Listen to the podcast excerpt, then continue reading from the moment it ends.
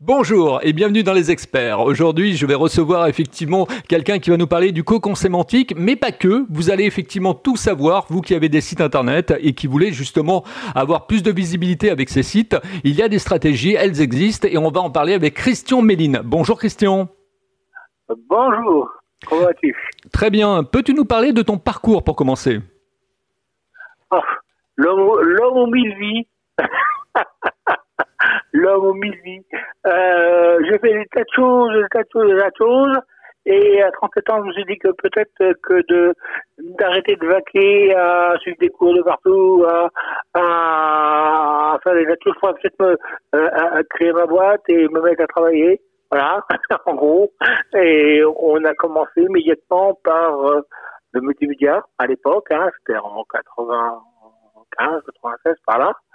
Et on, et puis on a, on, j'ai fini par embaucher plein de gens et par, euh, on a terminé à, à l'explosion de la bulle par être, je pense, les, la, plus grosse boîte où il y avait des plein de développeurs euh, sous à l'époque Macromedia Director euh, sous Lingo donc. Et on, on faisait pas le graphisme hein, mais on, on, on, sortait je ne sais pas combien de CD enfin c'était tout hein, en jeu en, en communication en, en, médical, enfin vraiment, il n'y avait pas Internet permettait pas d'avoir des choses aussi euh, fluides qu'aujourd'hui et aussi détaillées qu'aujourd'hui. Donc euh, beaucoup de produits, y compris e-learning, se faisaient par l'intermédiaire de de techno euh, Macromedia Director à l'époque. Hein.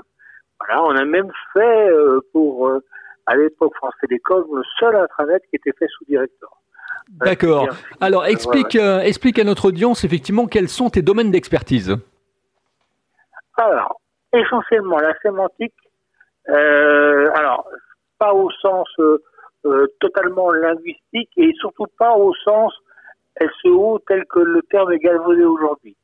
Je fais ce qu'on appelle de la sémantique prédictive, c'est-à-dire de la capacité de savoir quoi mettre pour dans une page pour le coller avec le, sujet réellement et surtout et surtout quelle page elle est liée voire créée euh, pour lier avec celle-là à l'intérieur de tel paragraphe de cette page-là. C'est qu'en fait on fait on, prédit que cette page à cet endroit-là euh, l'internaute va avoir besoin d'avoir un, plus d'informations et peut aller euh, ailleurs sur le site et c'est ainsi d'ailleurs qu'on fait du concours sémantique, puis qu'on fait du maillage aussi, qu'on fait des tas de choses comme ça, et on, on fait ce qu'on appelle une sémantique dite prédictive. C'est-à-dire qu'on tente le coup, puisque des liens faits ainsi euh, sont aujourd'hui, euh, ont une valeur à peu près fois 3 par rapport à des liens euh, sans odeur, on va dire, sans, D'accord. Et un entrepreneur, un entrepreneur peut mettre en place facilement, effectivement, cette technique? On a des outils qui permettent de calculer les, de calculer les, les en fonction du title, par exemple, qu'on a choisi, ou de son sujet. Éventuellement, d'ailleurs, c'est l'occasion d'améliorer euh, son sujet, enfin la, formulation du sujet. Et on lui dit effectivement, euh, on peut lui dire vers quelle autre page du site il va pouvoir pointer, en mettant quel mot juste à côté du lien, euh, quel mot mettre à l'autre bout du lien sur la page euh, de réception. En fait, le principe, il est que si tu prends euh, la page de sur Wikipédia, euh, l'exemple n'est pas parfait pour autant parce que Wikipédia fait des liens de page en page. Mais bon, euh, et non pas de page vers paragraphe, ce que nous on fait. Donc tu prends la page de Mozart, sur Mozart, tu as un endroit où on parle de sa vie de naissance, et naturellement, il y a un lien dans la page de Mozart vers la ville de naissance où il y a un musée, on peut visiter la maison de son enfance. Voilà, il y a des choses. Et de même manière, à ce même endroit, dans ce même paragraphe, il y a également un lien nécessairement vers la page de Mozart. Pourtant, nous sommes sur deux thématiques différentes. Euh, musique d'un côté, compositeur, et de l'autre côté, euh, ville, tourisme. Bon. Et on est effectivement sur euh, ce qu'on appelle vraiment la sémantique la thématique eût été de faire un lien entre deux compositeurs de la même époque. C'est ce qu'on c'est ce qu'on appelle euh, c'est ce qu'on appelle Christian ça pour les gens pour leur expliquer quand même euh, pour le, le kidam qui nous écoute euh, c'est ce qu'on appelle les pages profondes en fait parce que quand il y a un lien quand tu dis qu'il y a un lien il y a derrière le lien en fait un mot clé c'est-à-dire quelque chose effectivement qui donne de la profondeur. Il faut que ça ait un sens. Alors après profondeur tout dépend de de, quelle de quelle page on parle. Si on parle d'une page produit et qu'on donne par exemple à un moment une référence vers une norme qui est très peu connue et que tu mets une, un lien vers une page de ton site qui parle de la norme, euh, on peut pas dire qu'on est dans la longue traîne ni rien. C'est c'était essentiel au fonctionnement du site. Euh, donc en, réalité, c'est simplement euh, l'art de savoir comment faire pour que l'internaute puisse prévoir que le lien va répondre à son interrogation. Mais de quoi il me parle là Est-ce que je pense savoir plus? Et d'autre part à Google de repérer que effectivement on en parle à l'autre bout et que c'est pertinent. En fait, c'est une recherche constante de la pertinence du lien et de, de à la fois pour l'internaute et à la fois pour le moteur de recherche. D'accord. Alors, on va parler, on va, on va parler prix également parce que les gens, c'est ce qui les intéresse aussi. Quand on veut mettre cette technique en place, donc effectivement de, de, de, de sémantique euh, sur son site internet, combien ça coûte et combien de temps effectivement ça, ça, ça prend? Alors, si on, alors on a un système SAS, euh, Cocon hein, que j'ai monté avec ça, qui, qui en fait je Sylvain Doré, euh, qui a également un outil crawl dessus. Euh, là, effectivement, bon, ça, coûte, selon la quantité de crédit que tu prends, ça, une page va te coûter entre 80 centimes et puis 2 euros. Euh, bon, c'est le, simplement le calcul des mots que tu dois mettre et les liens que tu peux faire. Et avec ça, tu peux faire du maillage comme tu veux, du, des coups consommatrices si tu veux, enfin, tu peux faire plein de choses. Euh, donc, c'est pas ça le plus coûteux. Le plus coûteux, c'est la rédaction qui vient derrière, parce que souvent, les pages sont mal calibrées, en fait. Elles ont, elles annoncent un sujet, mais elles sont, elles l'abordent mal ensuite. Et donc, euh, Google ne s'y retrouve pas et la page est perdue, quoi. Euh, là, on donne de quoi euh, à celui qui rédige de quoi bien rédiger. Allez faire son boulot après, démailler la bonne page, faut être patient, faut être minutieux. Euh, voilà, c'est quelque chose quand même. Euh, pour, pour, la petite histoire, l'histoire des métamos, puisque c'est ça dont on parle, euh, date, on a commencé les travaux vers 2012, euh, c'est de ça, et, en même temps que ceux de Google sur Frank Bryan. Et quand on a déposé la propriété intellectuelle de ça, on a trouvé le moyen de devancer de trois mois le dépôt de Brain par Google sur exactement la même chose. Euh, eux avaient, nous, une propriété intellectuelle, donc on les a devancés. Et ils utilisent curieusement les mêmes termes euh, que nous, on utilise pour décrire le phénomène, qui est de dire qu'à travers certains mots que se trouvent dans une page, tu peux en déduire de quoi elle parle. En fait, c'est comme les indices. Euh, quand, si tu veux chercher, moi, tu viens dans une maison, euh, tel détective, je sais pas, le poireau, tu as des indices, tu dois retrouver quel est euh, quel est l'assassin ou le voleur, voilà, bon, euh, euh, avec ces indices, tu peux remonter à, à, à la source au sujet. Et là, c'est la même chose qu'on fait, on pose des petites pierres dans, qui sont des mots spécifiques qu'on calcule nous, et que tu mets dans ta page et qui permettent de donner à ta page une crédibilité qu'elle n'aurait pas en ça. D'accord. Alors, voilà. Et sinon, on, on peut aussi faire des cocons, nous, si la personne est complètement paumée par l'outil. Voilà. Tout à fait. Alors aujourd'hui, si, aujourd'hui, Christian, si on veut avoir un, un, site internet avec un cocon sémantique, donc quelque chose effectivement de très bien calibré, avec des, des liens, des liens, un maillage interne effectivement euh, très bien respecté, il faut compter combien? Voilà, ça coûte combien un site en cocon sémantique? Alors déjà, euh, la première chose, il faut que le site existe on peut pas faire un site à partir d'un cocon sémantique. On fait d'abord un site et on est obligé de limiter la, taille du cocon sémantique. Il ne faut pas que les cocons dépassent la taille du, site. Donc déjà, on a une restriction.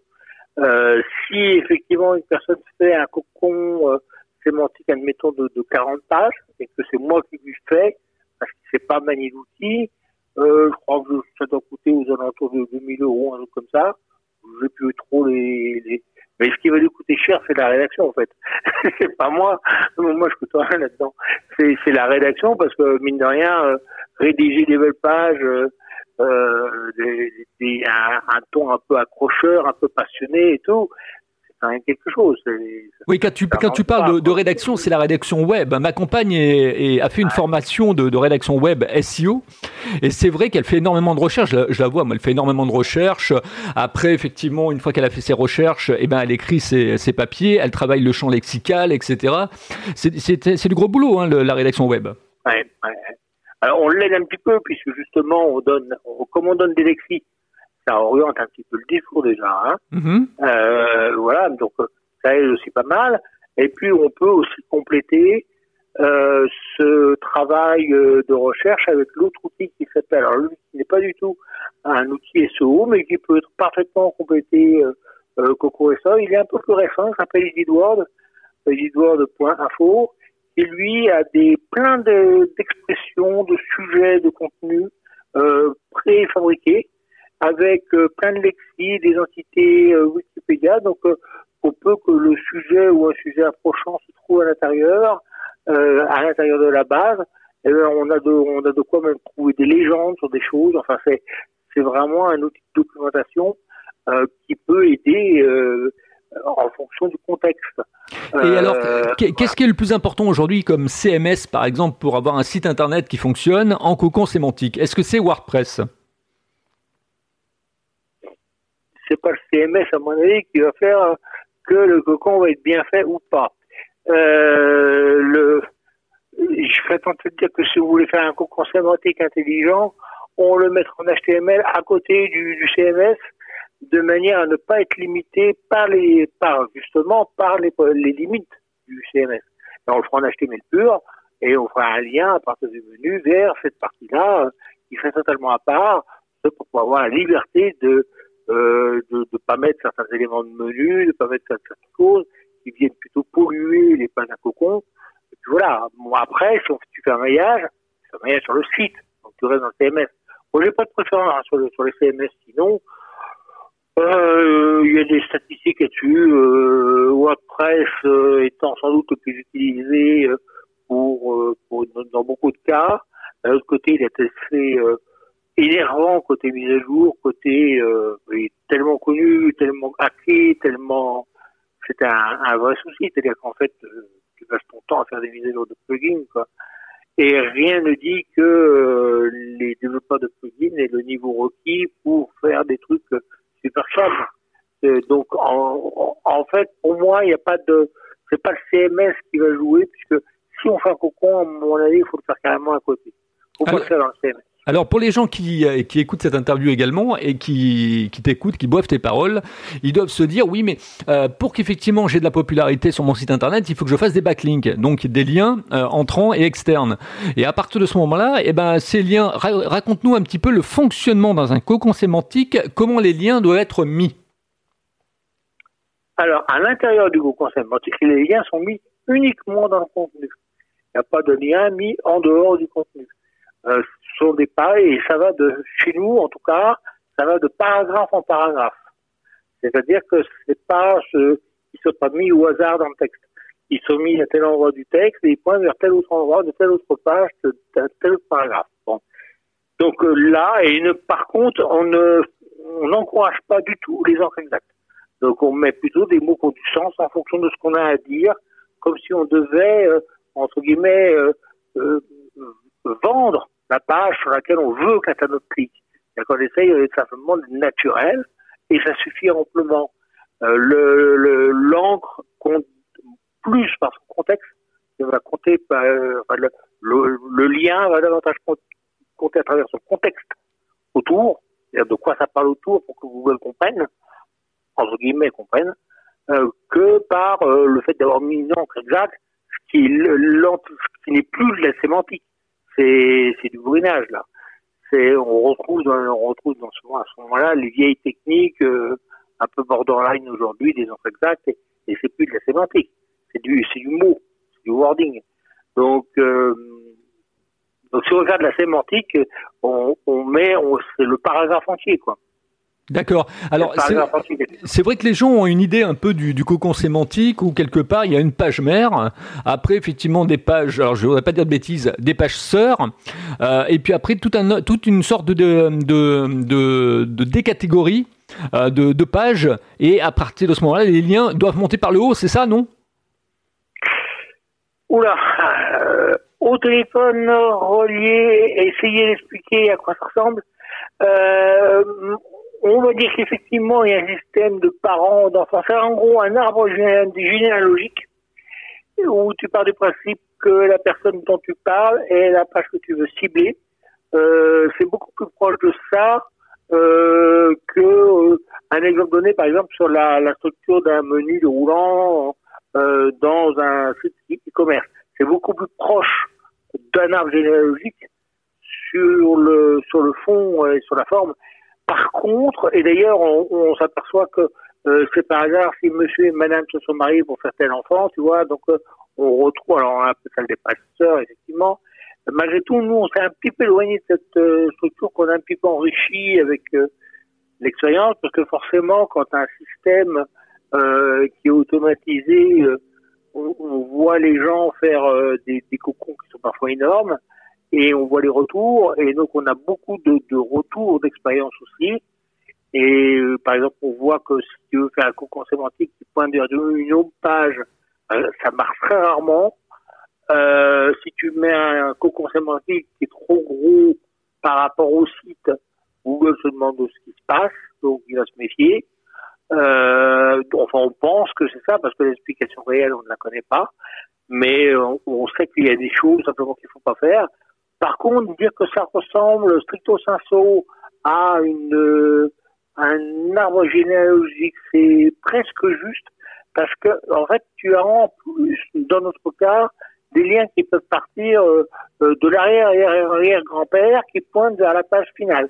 Donc on a des liens en plus pour des raisons d'efficacité. C'est ce que j'avais ah, compris moi. Hein. C'est ce que j'avais compris, c'est-à-dire que euh, en finalité c'est la page finale, c'est-à-dire que c'est la home page qui ramasse le jus et qui est propulsée. Non, non pas la home page, la, page cible. Oui, c'est ça, la, la, oui, oui, la, page mère quoi. La page mère, ouais. Ah, la page mère, ouais, ouais, tout à fait. Oui, pas, pas, la home page, mais la page mère, ouais. Ouais. Alors en fait, euh, après le contenu, euh, c'est le sujet que tu choisis. Euh, tu as euh, là-dessus plusieurs approches. Tu as des approches purement marketing comme euh, comme celle de Laurent Borelli qui consiste à, à essayer de d'emmener la personne sur un parcours client, un parcours client et autres. Nous, on le fait davantage par proximité sémantique et logique, c'est-à-dire par quelqu'un est curieux et donc il va se poser toutes les questions du monde sur le, le, le, le produit, par exemple, qu'il va acheter. Et euh, quel que soit l'endroit euh, par euh, où il rentre sur le cocon, finalement il arrive toujours par Google et c'est Google ton menu. il arrive quelque part dans ton cocon et il faut que tous les liens qui sont là-dedans soient cohérents et l'emmènent au final vers la page la page mère à travers un, un parcours qu'on lui qu'on espère pour lui passionnant. Alors, il faut combien, il faut combien de temps, Christian, pour que Google effectivement euh, positionne, rank en fait un cocon sémantique, ou un site en, concept de, de cocon sémantique? Alors déjà, euh, il y a les promesses que certains font et euh, la réalité. tout, tout dépend de plein de choses et elles sont tellement nombreuses qu'il n'y a pas deux sites qui vont être pareils. On a des sites où au bout de quelques semaines, on avait des, des, des résultats, des gains en première page euh, assez considérables euh, et assez inespérés, je veux dire. Et puis des cas où ça met six mois à monter, et il n'y a pas de, c'est les mêmes tailles de site, les mêmes tailles de cocon, euh, le travail est aussi bien fait. Bon, c'est, il n'y a pas, il y a, y a, pas de, de c'est, c'est à la liberté de Google de choisir ce qu'il va en faire en fait. Et là-dessus, on fait pas de promesses à la noix. Tant que tu le fais pas, tu rentreras pas. Euh, le jour où tu le fais, tu rentreras un jour. D'accord. Et quand il, faut, faut, être honnête, je pense. Quand il, ouais, tout à fait, tout à fait qu'il faut être honnête. Euh, quand il commence à, à, à, positionner les pages dans ses dans ses SERP Google, est-ce qu'il positionne effectivement donc la, la, page mère en premier ou est-ce qu'il va chercher effectivement l'entité des pages? Ben, C'est pas les mêmes titres.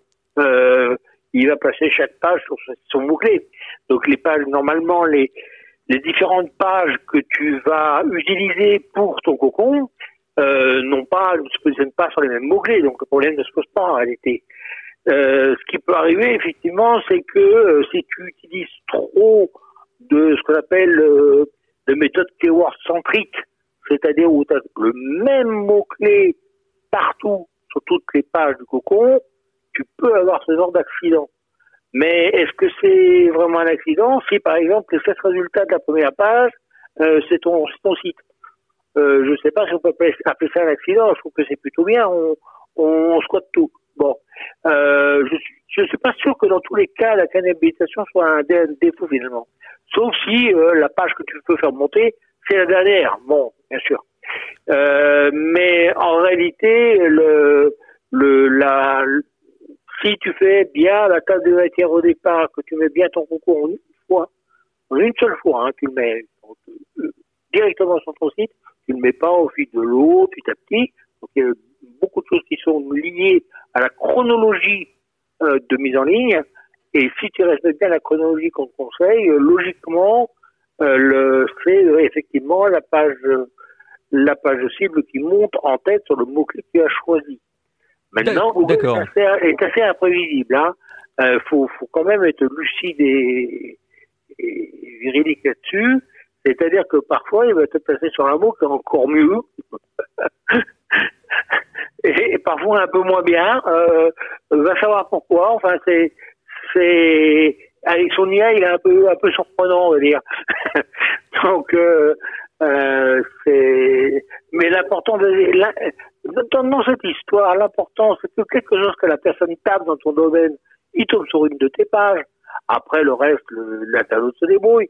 S'il faut remplacer, en fait, euh, l'historique de recherche de l'internaute sur Google, il faut le remplacer par l'historique de recherche, l'historique de navigation dans le cocon sur ton site. Donc, quelle que soit la page par laquelle il rentre, faut qu'il arrive à un moment qui converge vers ta page site. D'accord. qu'il faut faire, en fait. Alors, on va. Le, reste, le reste, c'est du blabla. Hein. C'est, on, s'en fout qu'une page se passe bien, que c'est pas la, la cible. Le tout, c'est que tu fasses le nécessaire pour qu'à un moment, il, il voit que ta page cible est toujours en tête. Donc, euh, bon, je veux dire, il peut pas la rater, quoi. Bon. Euh. Tout à fait. Alors maintenant, maintenant, on va passer, on va oublier un petit peu le cocon sémantique, euh, Christian, on va passer un petit peu à toi. Donc, on va essayer de savoir un peu, effectivement, qui tu es en dehors donc de l'expert. Quelles sont tes passions en dehors de ton métier? Alors, euh, mes passions. Alors, pas tout à fait en dehors de mon métier. Il y en a une, c'est le développement et la recherche. Je ne passe, je passe ma vie à faire de la recherche sur la sémantique, sur des algorithmes un peu spéciaux qui ont permis de générer tout ça, de faire tout ça. Euh, on parlait de EasyDword tout à l'heure. EasyDword est le seul tool au monde qui est capable de faire des liens entre ce que tu vas dire commercialement sur ton site et Wikipédia. Et il te produit des, des mots qui font des ponts euh, vers des, des, notions encyclopédiques qui vont venir compléter ton discours. Et ça, il n'y a pas d'autres techniques que les métamots qui permettent de le faire. D'autres ont essayé avec les techniques données par Google, enfin, qu'il a mis dans son brevet euh, vecteur de contexte et ils n'ont pas arrivé. Ben, c'est normal puisque le contexte est différent entre le web et Wikipédia. Mais nous, on ne fonctionne pas comme ça. Donc en fait, si tu veux, la partie recherche me passionne. Et à côté de ça, quand j'ai le temps, je fais de la musique. voilà. Euh, écouter de la musique, écouter de la musique, Christian, ou faire de la musique? Non, composer. Ah d'accord, composer. Ok. Du classique en plus. Du classique. Alors j'avance un petit peu dans mes euh, questions. J'avance un petit peu dans mes questions parce que le temps le temps court. Donc euh, quel est ton livre préféré? Quel est le livre effectivement qui t'a donné un déclic à la lecture? Ah, ça doit remonter sacrément loin ça. Euh, bon, il faut il faut que tu saches que la première fois que j'ai touché à un ordinateur, j'avais 8 ans. Euh, c'était en 1964, 66, euh, pardon, mhm. et que j'ai appris sur des cartes perforées. D'accord. Et que j'ai bien dû lire quelques livres dont je la soutenance aujourd'hui, et qui très probablement ne sont plus du tout en bibliothèque. C'était des trucs sur du COBOL, sur des choses comme ça, du Fortran, des, des, les langages de l'époque, et même les débuts d'ailleurs un peu plus tard de de, de Libs, de, et, etc. Et euh, donc il y a eu beaucoup de, de, de livres, hein, de livres comme ça, de livres conceptuels, mais malgré tout je lis relativement peu parce que j'ai un problème, c'est que je ne le vois que d'un seul œil et que je lis lentement et donc euh, beaucoup plus de choses se passent dans ma tête que dans les lectures que j'ai. Euh, je vois que d'un œil et tu, tu, tu, je lis pas vite euh, et ça fatigue en plus.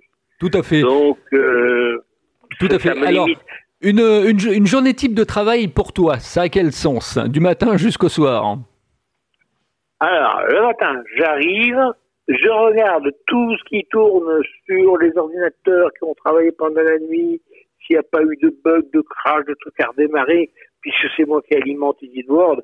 Donc toutes les expressions, euh, tout, est, calculé ici. Donc euh, sur mes machines, donc je mets tout ça en marche. Euh, je, vérifie que tout fonctionne bien. Ensuite, je vais faire un petit coucou aux gens sur LinkedIn si, si j'ai le temps. J'y passe pas beaucoup de temps parce que je suis pas je suis peut-être plus sociable que certains certains développeurs, mais pas tant que ça finalement. Euh, je me définis d'ailleurs aujourd'hui beaucoup plus comme, euh, comme, comme développeur et comme chercheur, comme SEO en réalité. Le SEO est une manière. J'ai été développeur avant d'être SEO et développeur en plus de choses qui n'avaient rien à voir avec le SEO. Hein. Le développer des choses qui permettaient de de, de, de mesurer euh, des des réflexes humains, euh, des, choses comme ça, enfin des, des trucs inimaginables, donc euh, qui n'ont rien à voir avec le SEO, mais qui fonctionnaient toujours sur la, le prélèvement d'indices pour déduire quelque chose.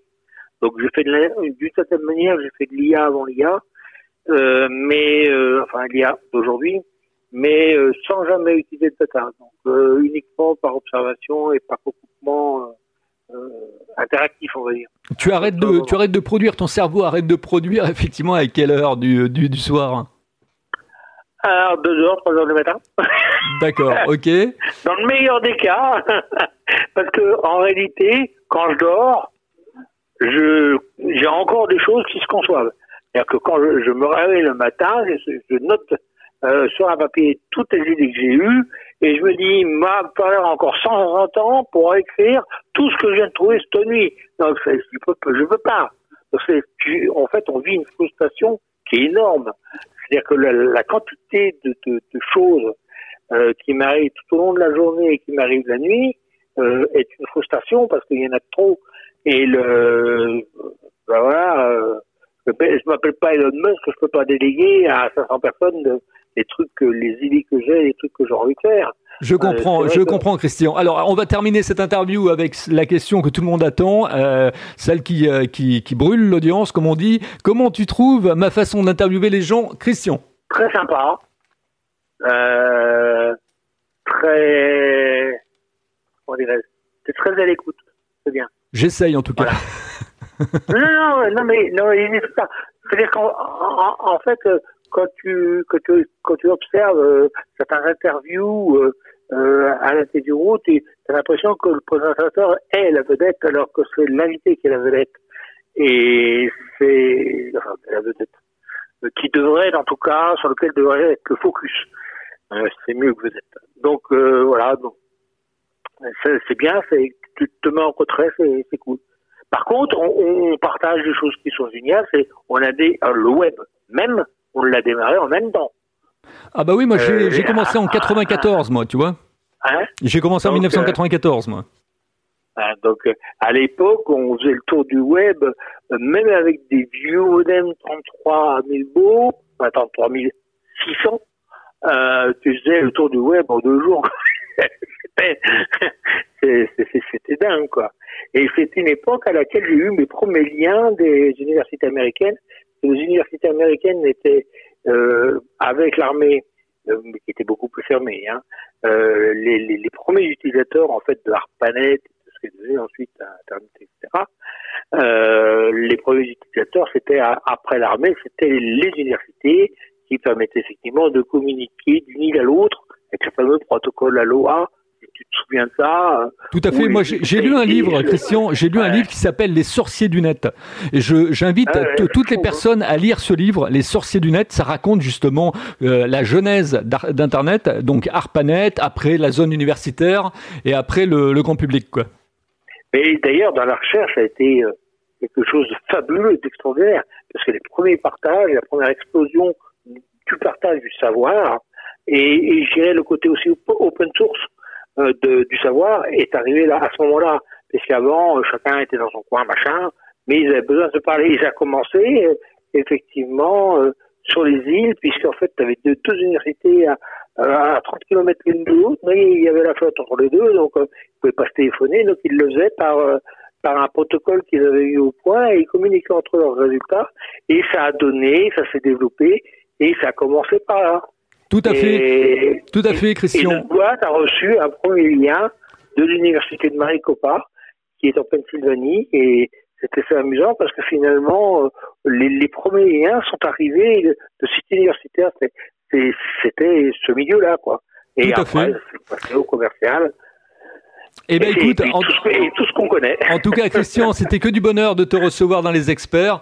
Euh, où on peut continuer à, à, discuter avec toi après cette interview, si on a été sensibilisé par tes propos et qu'on a envie effectivement justement de, de te confier, pourquoi pas, un site en cocon sémantique ou de travailler effectivement avec toi. Comment on peut effectivement s'adresser à toi et dans quel, euh, dans quel mode d'emploi? LinkedIn, tout simplement. LinkedIn, euh, d'accord. Ah oui, c'est plus simple parce que je reçois. L'avantage, c'est que je reçois les airs sur mon téléphone. Donc, c'est le moyen le plus. Ça va beaucoup plus vite que le mail. Le mail, c'est tellement spammé que j'ai du mal à l'enlever aujourd'hui. Donc, le mieux, c'est LinkedIn, effectivement. Euh, et puis, ça te permet de voir les derniers articles que j'ai faits et autres, et puis de, de, de, de compléter ta, euh, ta, ta comment dirais-je, ta, ta, connaissance de, de, ce que je peux faire ou des années, travaux que j'ai faits et, et éventuellement de te donner davantage confiance. Tout à fait. Eh bien, en tout cas, je, je te remercie, Christian. Christian Méline, notez bien effectivement donc son nom, Christian Méline, euh, expert effectivement dans le domaine de la recherche. On l'a bien, on l'a bien senti, euh, et puis également dans le dans le cocon sémantique. Donc, euh, n'oubliez pas que vous pouvez ajouter 5 étoiles pour faire monter les experts, le podcast des experts sur Apple Podcast, et n'oubliez pas aussi de vous abonner à ma chaîne YouTube. Ça vous permettra effectivement de découvrir d'autres invités aussi riches que Christian Méline. Merci de votre euh, patience, merci également de votre écoute et je vous dis à très bientôt avec un nouvel invité. Merci Christian.